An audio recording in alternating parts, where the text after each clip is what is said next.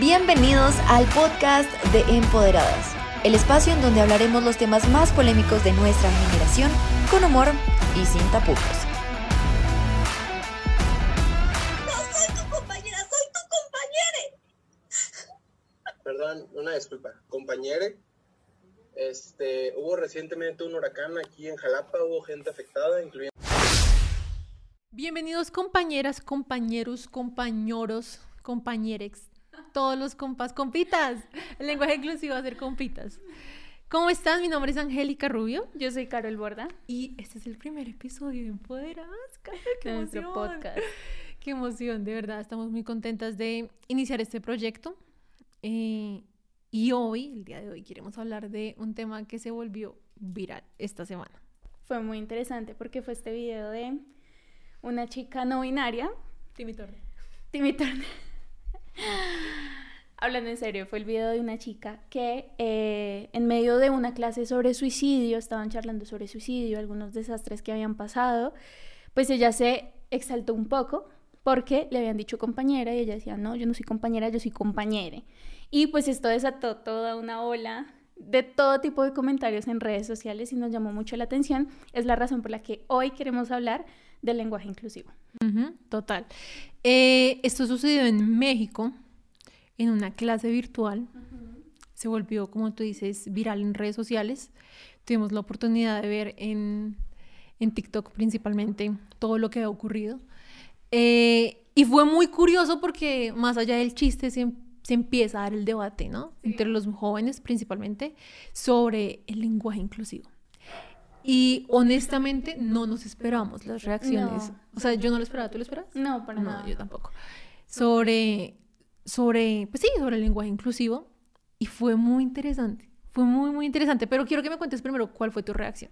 Precisamente no me lo esperaba. O sea, yo decía, el lenguaje inclusivo, soy de las pocas personas que le parece que es inútil, pero el tema de redes sociales también permite ver esa realidad y ver que no solamente es inútil para Carol Borda, seguramente para Angélica Rubio también, pero mm, considero que simplemente dificulta la comunicación, que no permite poder relacionarse correctamente o de una manera más fácil, más fluida, como también lo necesita nuestra sociedad después de salir de una pandemia y demás. Y pues la, la facilidad por qué, de pero pensé que comunicarse. decir después de salir de rumba. Dios mío, esta pandemia, este encierro me tiene desesperada. que no se note las ganas de rumbear, pero bueno. Pero sí, o sea, fue, la verdad, el video fue muy gracioso, la forma en la que ella se exaltó, o sea, no, no podemos mentir, fue, creo que cualquier persona que se, lo haya visto se rió muchísimo, los comentarios también, pero también permite evidenciar una problemática y un debate que todavía no está cerrado en la sociedad. y que se puso en la mesa, que es lo más importante. Y yo creo que con todo esto, a mí, por ejemplo, mi primera reacción, o sea, yo pensé en dos cosas. Principalmente en cómo reaccionó la chica, como esa forma tan violenta, tan emocional. Eh, típico de chicas. no, no, no. Pero... Nos pueden estar Sí, sí, sí, censurando después- este sí, video. No, por- YouTube es un chiste, un chistecito. no, no censuren esto. Es el primer episodio, porfa.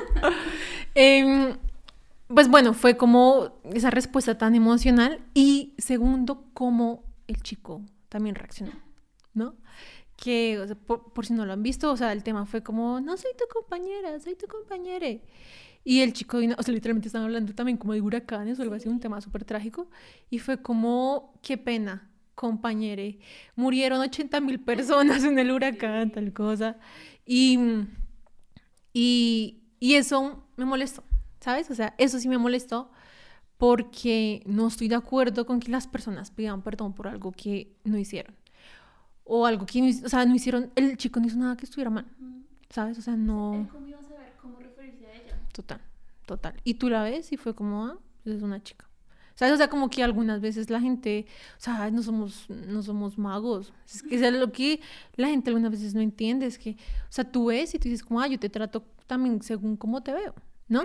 Entonces, como si es un chico, si tiene más aspecto de chico, de chica, pero es como, o sea, eres, te ves más como un chico, por ejemplo, y, y te trato como un chico, pero eres una chica, te, te- per- perdón, te sientes como una chica, entonces ya inmediatamente te voy a llegar a la yugular y eres intolerante y discurso de odio y todo esto, súper violento. Y al final las personas quedan como, ok, que fue la misma reacción del chico, fue como, ok, perdón, o sea, ¿por qué tienes que pedir perdón por esto si no hiciste nada malo? ¿Sabes? Entonces, creo que eso fue lo más, lo más curioso. Y también quiero añadir otra cosa y es que ese video está demostrando un síntoma de algo más.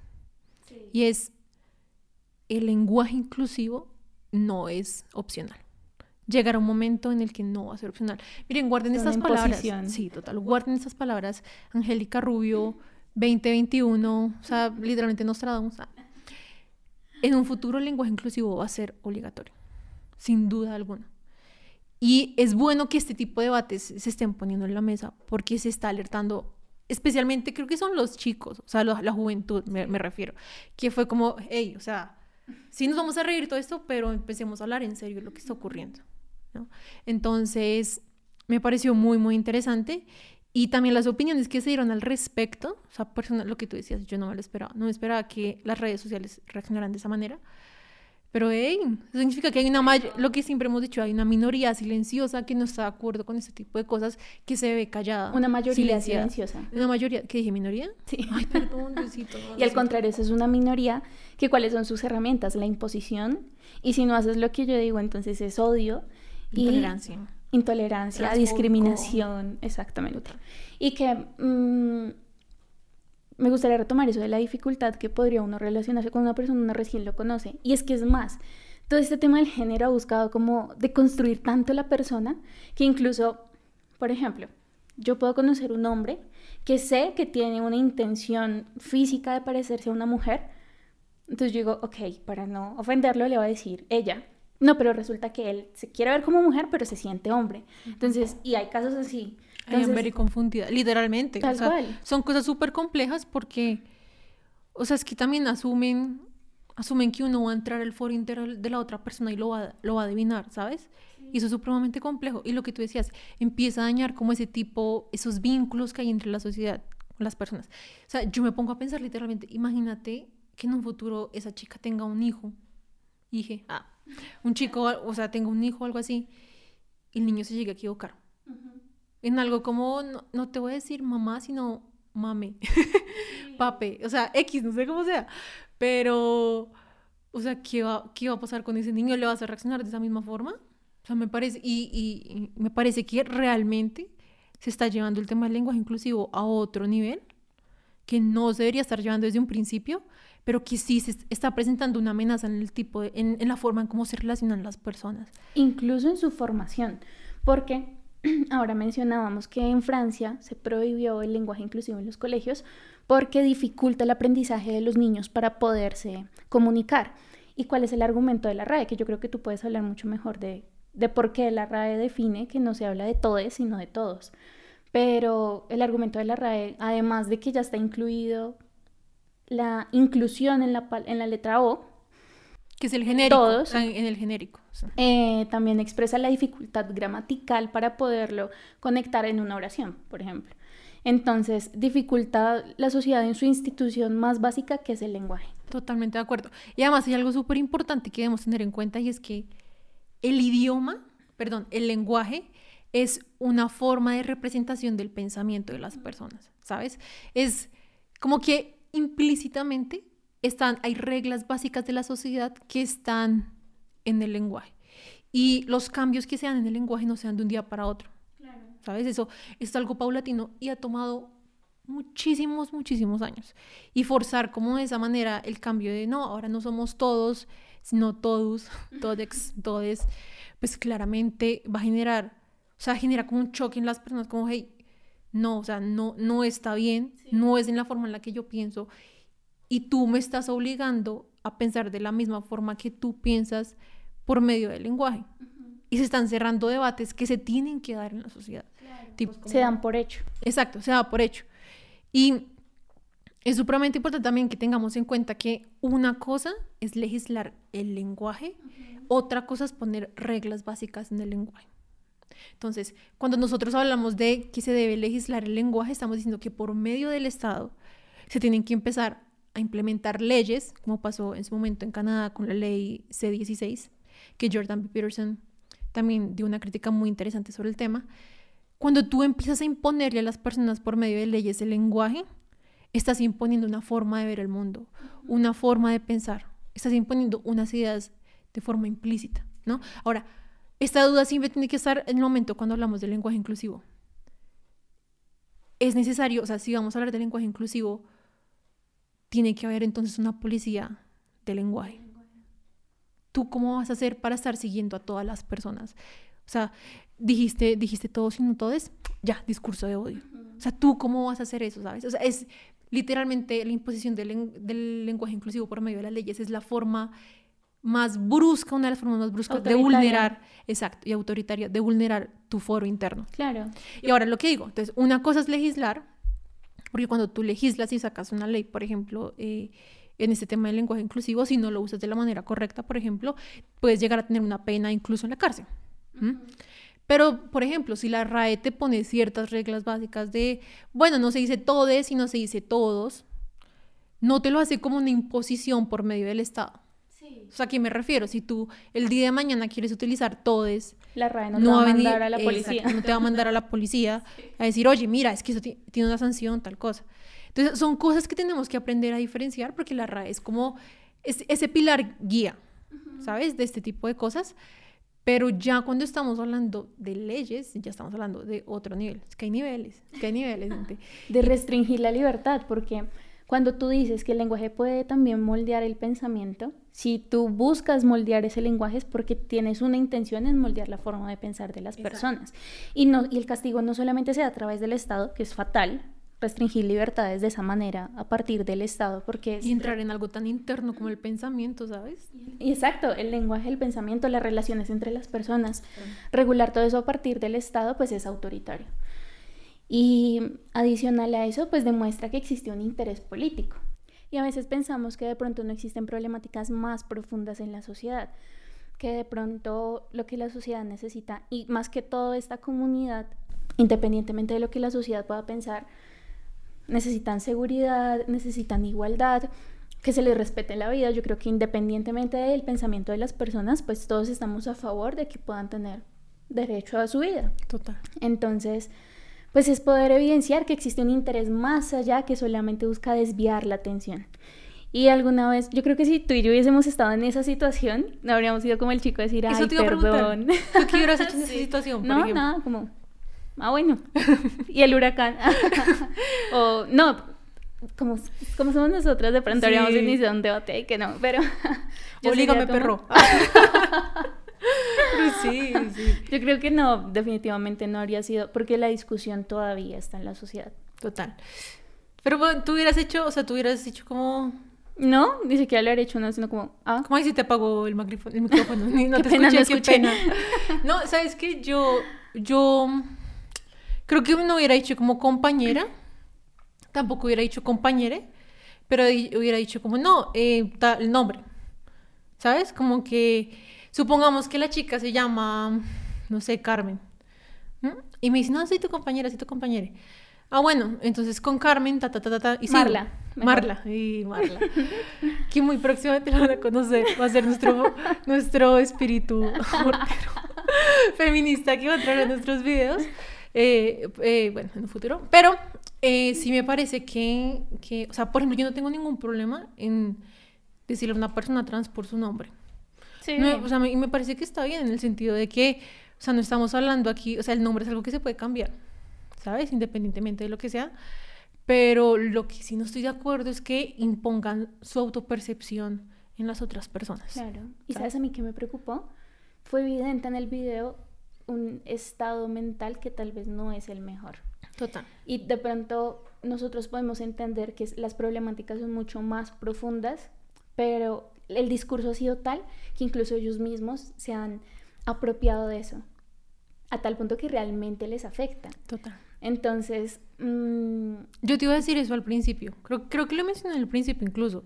Y es, sí, hay algo, o sea, tú ves la reacción de esa persona y tú dices, hay algo más. sí, O sea, no es, no es normal que una persona reaccione de esa manera Ujú. por ese tipo de equivocación. Ni siquiera equivocación por lo que pasó, sí, ¿sabes?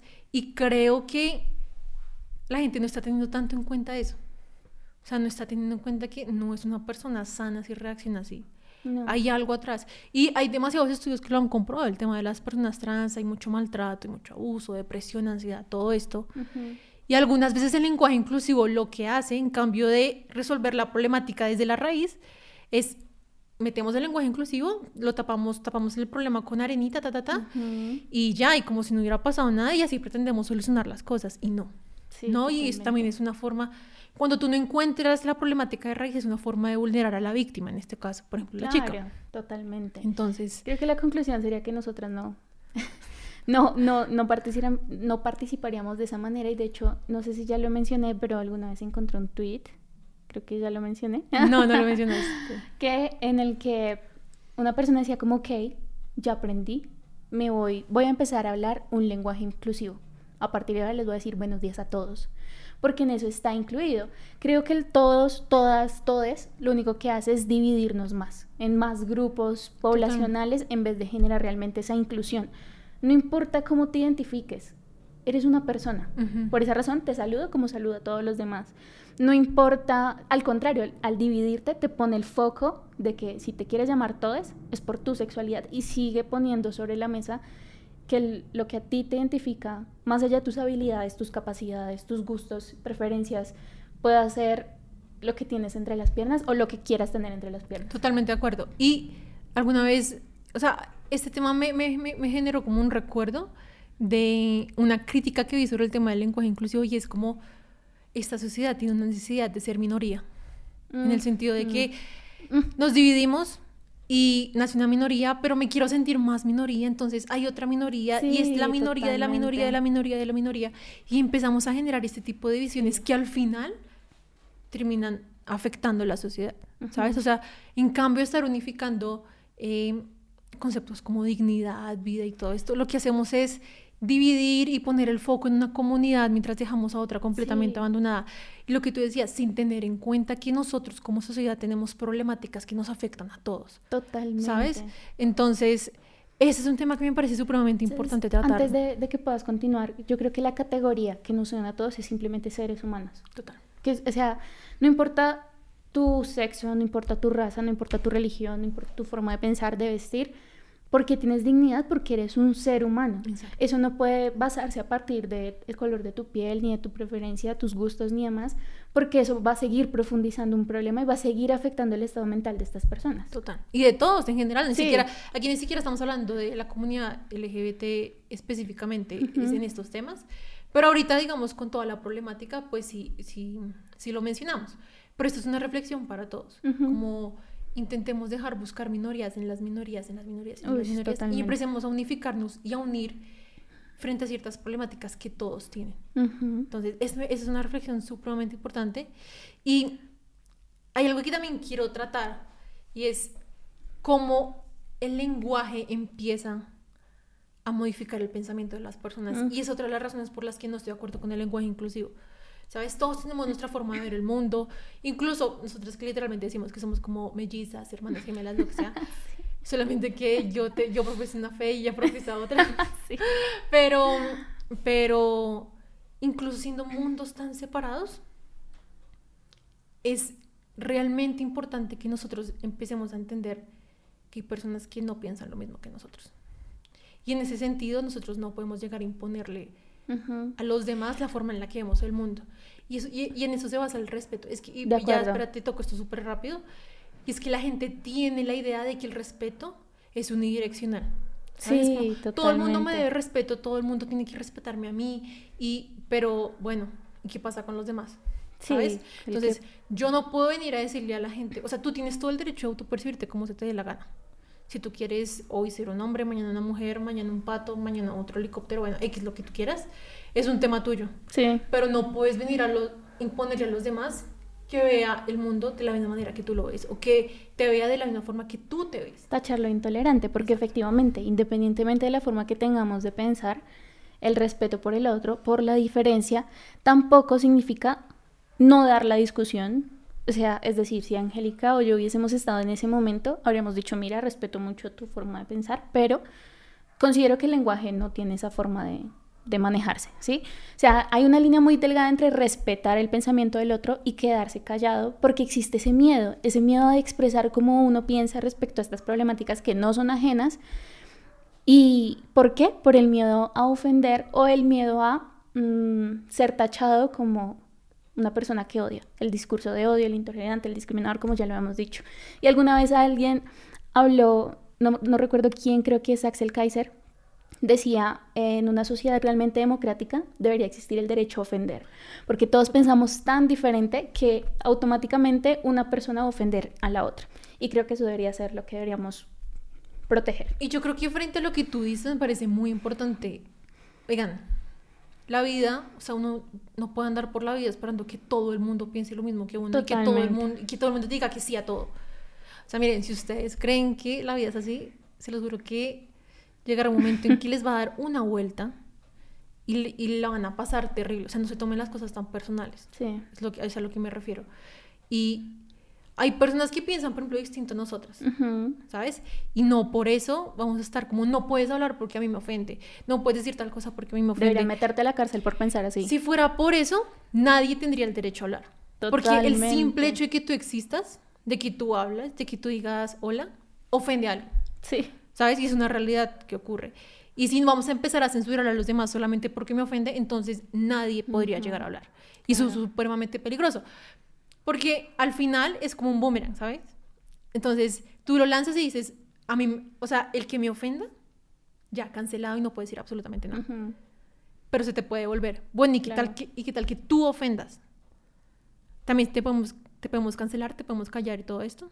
Sí, ah, no, ahí sí, ya no. Ah, pero tú lo iniciaste.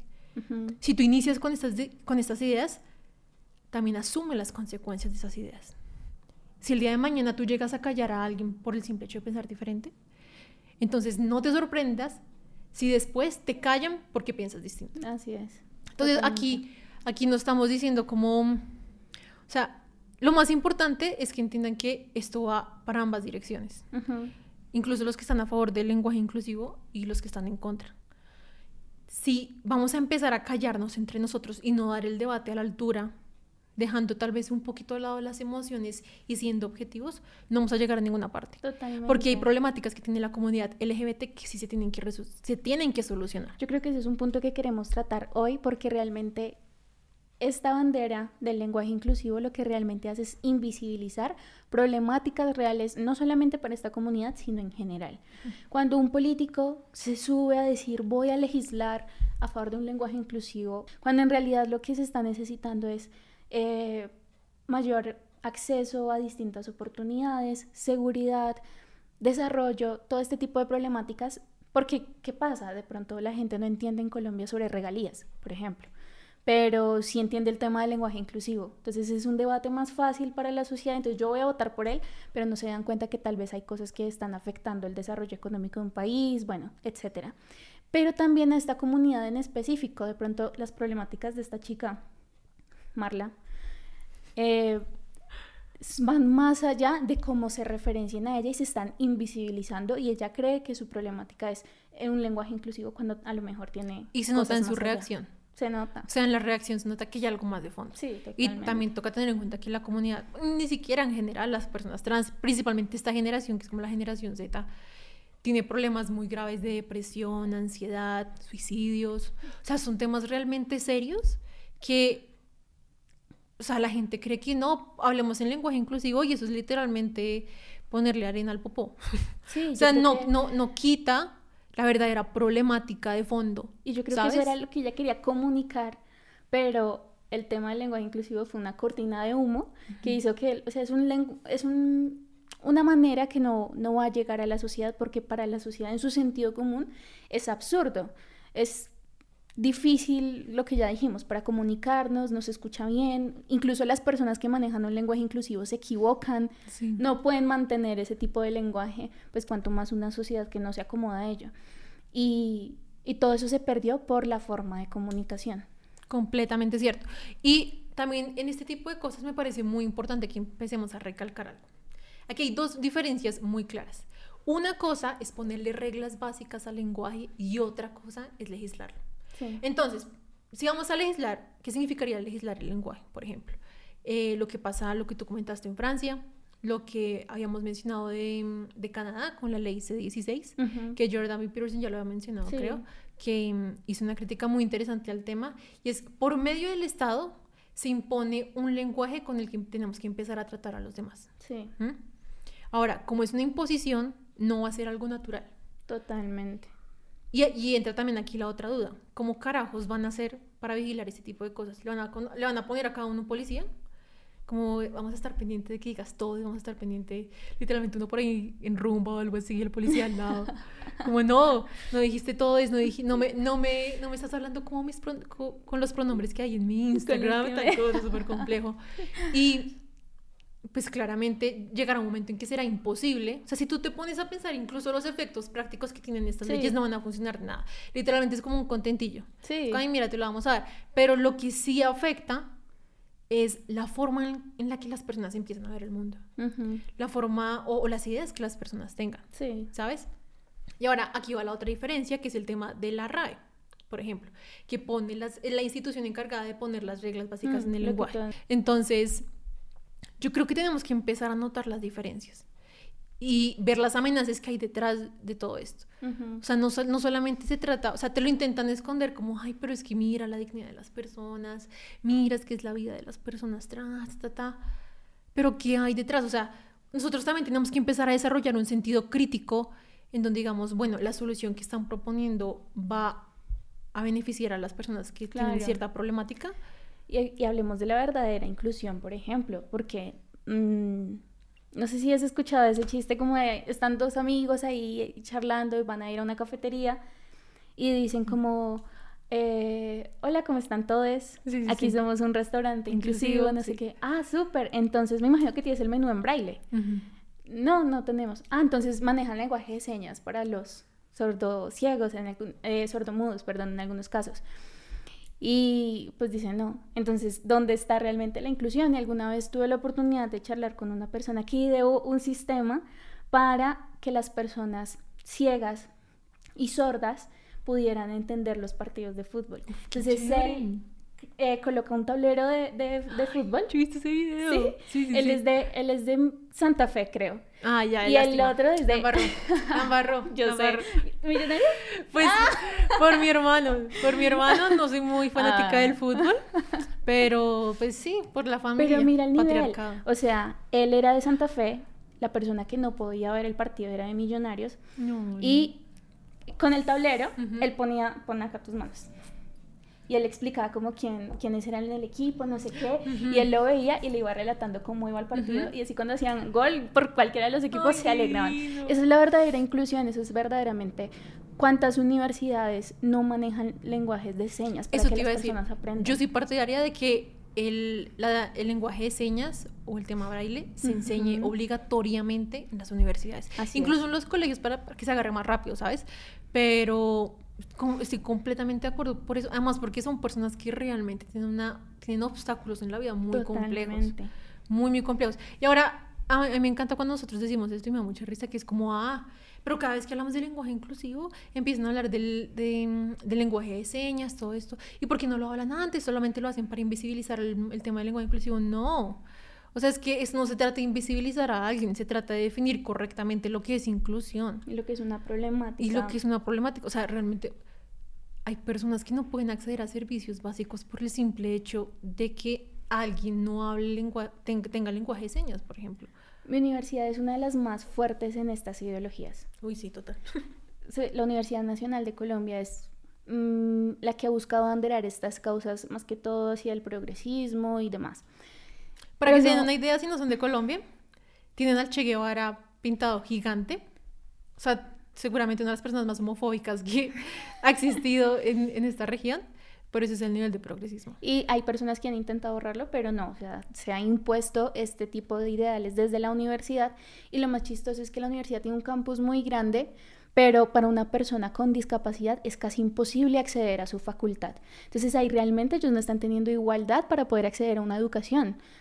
Incluso en los trabajos, cuando hablé con esta persona que te conté sobre el tema de, de cómo de cómo comunicar los partidos y esto, él decía, la mejor persona que uno puede contratar es una persona sorda, por ejemplo. Es el mejor trabajador porque él no se va a distraer. Él va a hacer su trabajo correctamente. No Son súper dedicados y son completamente capaces. Ay, Entonces, sí. realmente no solamente invisibiliza las problemáticas de esta comunidad LGBT, que no todo el mundo, no todas las personas que tienen una identidad distinta se identifican con este movimiento, sino también de la sociedad en general. Estamos invisibilizando a aquellos que realmente necesitan inclusión. Y estamos deformando el significado de inclusión. Ujú. Creo que eso me parece supremamente importante. Eh, perdón, pero es que lo que dijiste ahorita fue muy bueno porque si se modifica el significado de inclusión, se modifica la forma de pensar. Entonces también se excluye a esas otras personas. Exacto, exacto. O sea, se, se invisibilizan ese tipo de personas, ¿sabes? Así es. Eh, y, lo, y lo que tú mencionaste también me parece súper importante. Ay, amiga, estamos súper conectadas, gorda. Pero sí, es el tema como de, hay muchísimas, y lo vi en redes sociales, hay muchísimas personas, por ejemplo, trans, eh, lesbianas, bueno, todo esto, que no se sienten identificadas con el movimiento y dicen como, ay, no. Sí. O sea, todo en sus justas proporciones. ¿Sabes? Como que lo que pasó con este video fue algo completamente absurdo. O sea, la forma en la que la chica llora y humilla al otro chico, porque lo hace, que literalmente le hace pedir Sí. perdón. Pues es algo que también abre el debate y le abre también los ojos a las personas trans, a las personas homosexuales, bueno, bisexuales y todo esto. Es decir, como, ay, ¿será que esta comunidad sí me representa? O sea, literalmente hay personas que se están muriendo de hambre en la comunidad LGBT y tú tienes como prioridad, ni siquiera, hay personas que, por ejemplo, en Afganistán las están lapidando por el simple hecho de ser homosexuales y tú me dices que el problema principal que tiene la comunidad LGBT es el lenguaje inclusivo. Sí, totalmente. Entonces, creo que ese es un tema supremamente importante. Y el tema de la representatividad me parece increíble porque es nuevamente pasar de las minorías a las mayorías. Y en esas mayorías hay personas que tenían una identidad distinta a la heterosexualidad y demás, Como Uribe, los no heterosexuales. los no heterosexuales, eh, empiezan a cuestionar esa forma de representación. Y lo vemos también con el feminismo. Cada vez más mujeres estamos cuestionando, ¿realmente el feminismo me representa? ¿Sus formas me representan? ¿Sus banderas me representan? ¿Me ayudan? No. Entonces, también este tipo de discusiones permiten ver que cada persona es tan distinta, que ese movimiento que intente homogenizar y cooptar toda, todas estas formas de ver el mundo, pues sencillamente van a terminar siendo autoritarias. Completamente de acuerdo. Y eso también es súper importante decirlo, lo que mencionaste. Y es el que controla el lenguaje puede estar controlando el, mundo. Cuando tú estudias este tipo de cosas como retórica, em, formas de discurso, incluso propaganda política, tú te das cuenta que el lenguaje es una forma de transmitir tus ideas, incluso de manera indirecta. ¿sabes? Entonces, si tú empiezas a controlar el lenguaje, no solamente contigo, sino con los demás, estás imponiendo una forma de ver el mundo. Sí, real- realmente es así. Y la gente, o sea, el tema con el lenguaje inclusivo tiene un mensaje atrás, y es que dejemos de lado el debate de si hay dos géneros, de ay, o sea, cuál es el límite de la percepción, y bueno, y todo esto. Da por hecho Da- que no es así. Es una forma como de concluir ese debate y de obligar a otras personas que piensan distinto a cerrar el debate. Es como no tienes la posibilidad de, decir todo, sino que tienes que decir todes. Y esto es supremamente peligroso. Es que si puedan, si pueden captar el, el- el nivel de riesgo que hay en una sociedad, si tú empiezas a estudiar todos los regímenes totalitarios que han existido en la historia, siempre hay un control en el lenguaje. Sí, así es. Siempre. Así es. Y, o sea, y más allá del chiste de, ay, no, compañeras, ta, ta, ta", es importante que nos empecemos a cuestionar todo. Ujú. O sea, esto es supremamente importante que nos cuestionemos y no solamente cuestionarnos lo que está pasando ahorita, sino empezar a ver el pasado para Ujú. que entendamos el presente. Sí. Porque es que, y esto es un mensaje que ojalá se les quede muy claro, le- el, el ser humano no avanza en historia, lo único que hace es repetir, es, es cíclico, la repite, pero digamos en, en formas completamente distintas. Hay un autor, Santayana, él es el, el creador de esa frase que dice, aquel que no conoce su historia está condenado a repetirla. Y también poder ver ese Oye, tipo gente que decía que era Pablo Escobar, ¿te acuerdas? No. Y que lo citaban. Y la gente era como en tesis, no, eh, el que no conoce su historia está, destinado a repetirle y todos Pablo Escobar, tal vez. No, de hecho es un autor conservador. A mí me impresiona porque hay progresistas que, que rechazan el pensamiento conservador a priori y no se dan cuenta que muchas de sus expresiones provienen de ese tipo de pensadores, pero es lo que pasa. Y eh, no, realmente yo creo que podríamos ir como sacando esas conclusiones de, de esta discusión. Fue muy chistoso el video, realmente lo fue. Fue muy chistoso los comentarios, lo que se vio en TikTok. El Realmente que, hizo, sí. el que hizo el video de Timmy Turner, por favor, escríbanos, que le vamos a poner los créditos acá. Genio, maestro. Y también nos permite visibilizar esas problemáticas que van más allá. Em, y en la sociedad en general, podernos discutir. Y me gusta mucho lo que tú dices, o siempre tener un pensamiento crítico por todo, por todo, no dejarse llevar por esa corriente. Y no tener miedo por ir contra corriente. Completamente de acuerdo. Como que nosotros algunas veces asumimos que somos minoría. Sí. ¿No? Somos como, ay, nadie piensa como nosotros, pobrecitos. No, nada. Tú empiezas a ver este tipo de problemáticas y la gente es como, no, no estoy de acuerdo, no estoy de acuerdo. Y con que una persona se levanta. O sea, la persona que grabó ese video y lo subió a redes sociales, héroe nacional, me hacen el favor, le hacen, o sea, quitan a Simón. Bolívar. Sí, sí, sí. Quitan a, a, a Simón Bolívar y me lo ponen ahí al que hizo eso, al que grabó ese video. Porque realmente puso en tema, puso en redes sociales un tema de discusión que se tiene que empezar a dar. Sí. Y sin tabú. No es como, no, es que debemos tener cuidado con los sentimientos de las personas. No, no porque si tú realmente estás preocupado por los sentimientos, las Así problemáticas de las personas, tenemos que encontrar Así qué es. es lo que está afectando desde raíz. De acuerdo. Entonces, eso es lo más importante. Sí, yo creo que también entender que, así la que mira sus notas para que vean el nivel de compromiso sí, que tenemos. aquí abandonando al marido, la universidad. Yo creo que podemos sacar distintas conclusiones. Primero, mm, pensar diferente no es un discurso de odio. Total. También existen unos intereses políticos en todo este tipo de banderas. Mm, propender porque seamos seres humanos, seamos todos y no buscar cada vez más formas de dividirnos, porque incluso en el movimiento, to- cada bandera de distinto color ha buscado ellos mismos dividirse también de distintas formas y tener ese pensamiento crítico que tú dices. Completamente de acuerdo. Y hay una parte que mencionaste que quiero recalcar y es que creo que yo lo había mencionado, pero dejemos de buscar, de estar buscando minorías, minorías, minorías, minorías y dejar de dividirnos tanto. Ujú. No, es que yo soy parte de la comunidad LGBT, tata. pero hago- tengo, ahora soy demisexual. Sí. Ahora soy otro tipo de sexualidad, no sé, no sé, es que hay demasiadas y no me las aprendo todas.